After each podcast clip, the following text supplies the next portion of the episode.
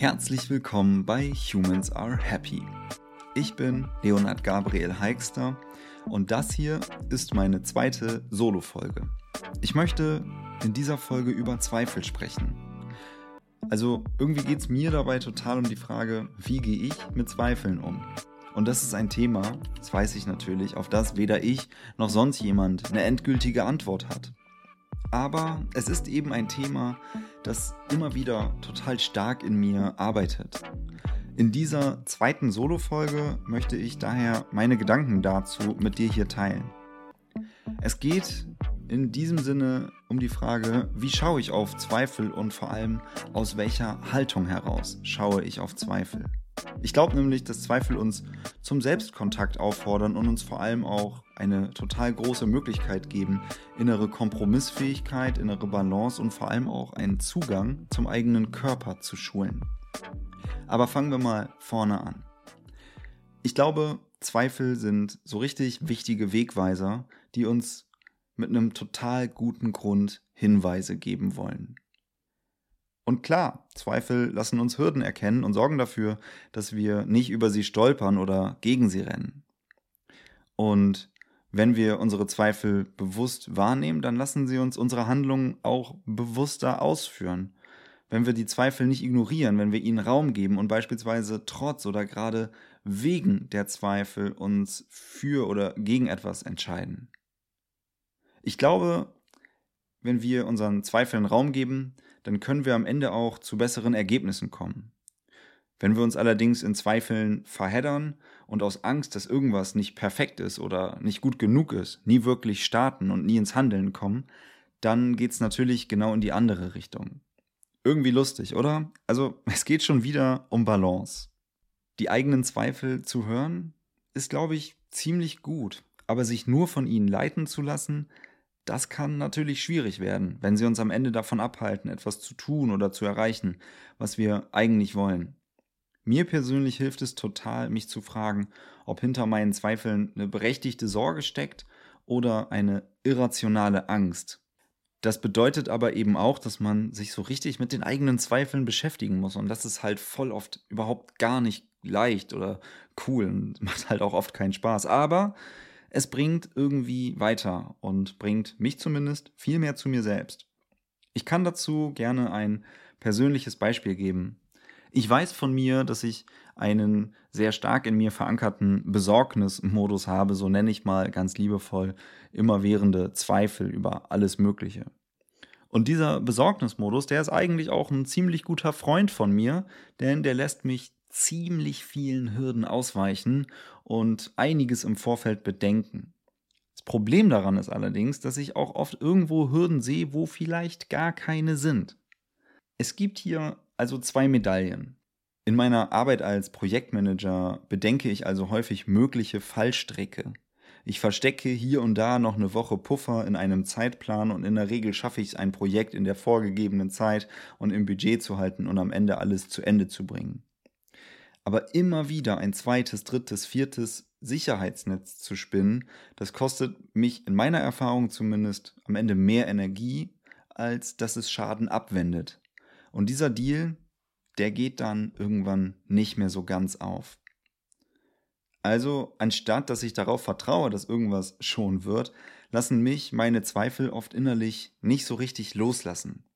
Wie gesagt, das lässt mich zwar weniger böse Überraschungen erleben, aber es kostet eben viel Kraft und vor allem viel Leichtigkeit und Freude. Und das ist mir noch wichtig zu sagen, weil es hilft mir voll, beide Seiten zu sehen. So kann ich nämlich die gegenwärtige Situation viel besser annehmen und ihr auch Gutes abgewinnen, während ich in meinen Zweifeln oder an meinen Zweifeln arbeite und mir gleichzeitig einen langfristig anderen Umgang damit erschließe. Vielleicht kennst du sowas auch selber. Ich weiß nicht, wie es bei dir ist. Vielleicht hast du Situationen, die vergleichbar sind. Ich glaube allerdings, dass Zweifel uns irgendwie auch immer eine Möglichkeit zu innerer Balance geben. Für mich geht es dabei um so eine Art Kompromissfähigkeit. Wenn ich eigene oder innere Zweifel spüre, dann versuche ich eben auch eine Wahl zu spüren. Will ich jetzt diesen Zweifeln folgen? Will ich vielleicht sogar in Perfektionismus sterben oder will ich irgendwann mich trauen und irgendwas machen? Und es bedeutet also, ich bin total handlungskompetent. Also ich kann mich entscheiden zu wachsen. Vielleicht möchte ich ja mir selber die Chance geben, trotz Zweifeln eine, neue, eine neue Erfahrung zu machen.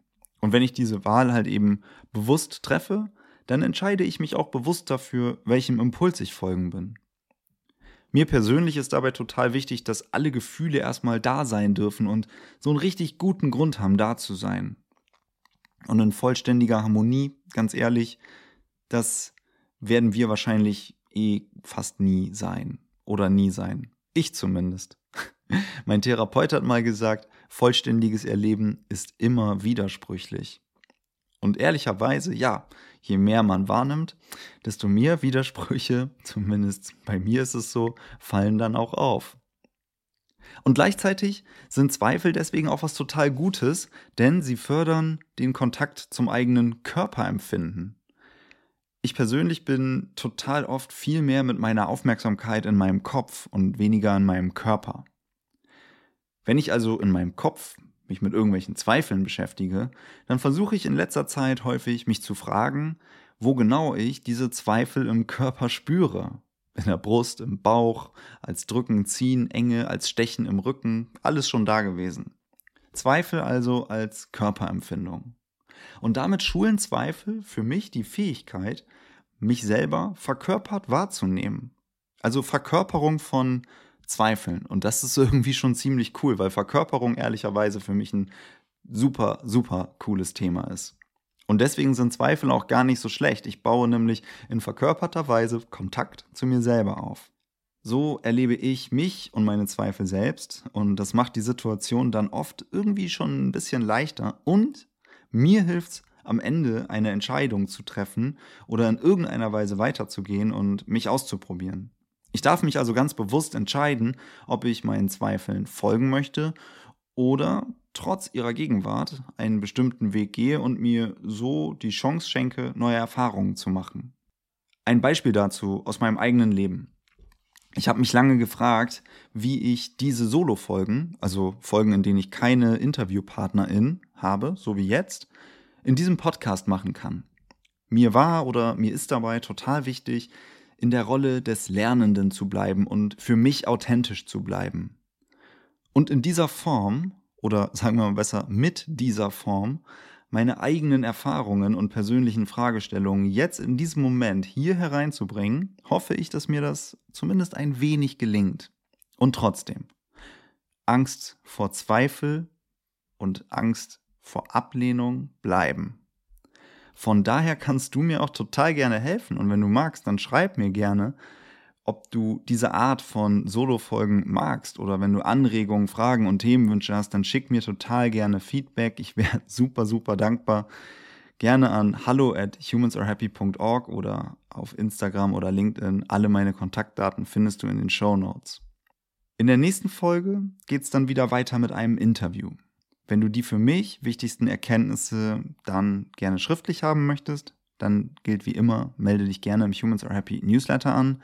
Dort teile ich Anfang jeden Monats die für mich wichtigsten Erkenntnisse der letzten Gespräche. Ein Link dazu findest du auch wie immer in den Show Notes. Ich freue mich, wenn du beim nächsten Mal wieder dabei bist und sage bis dahin, dein Leo.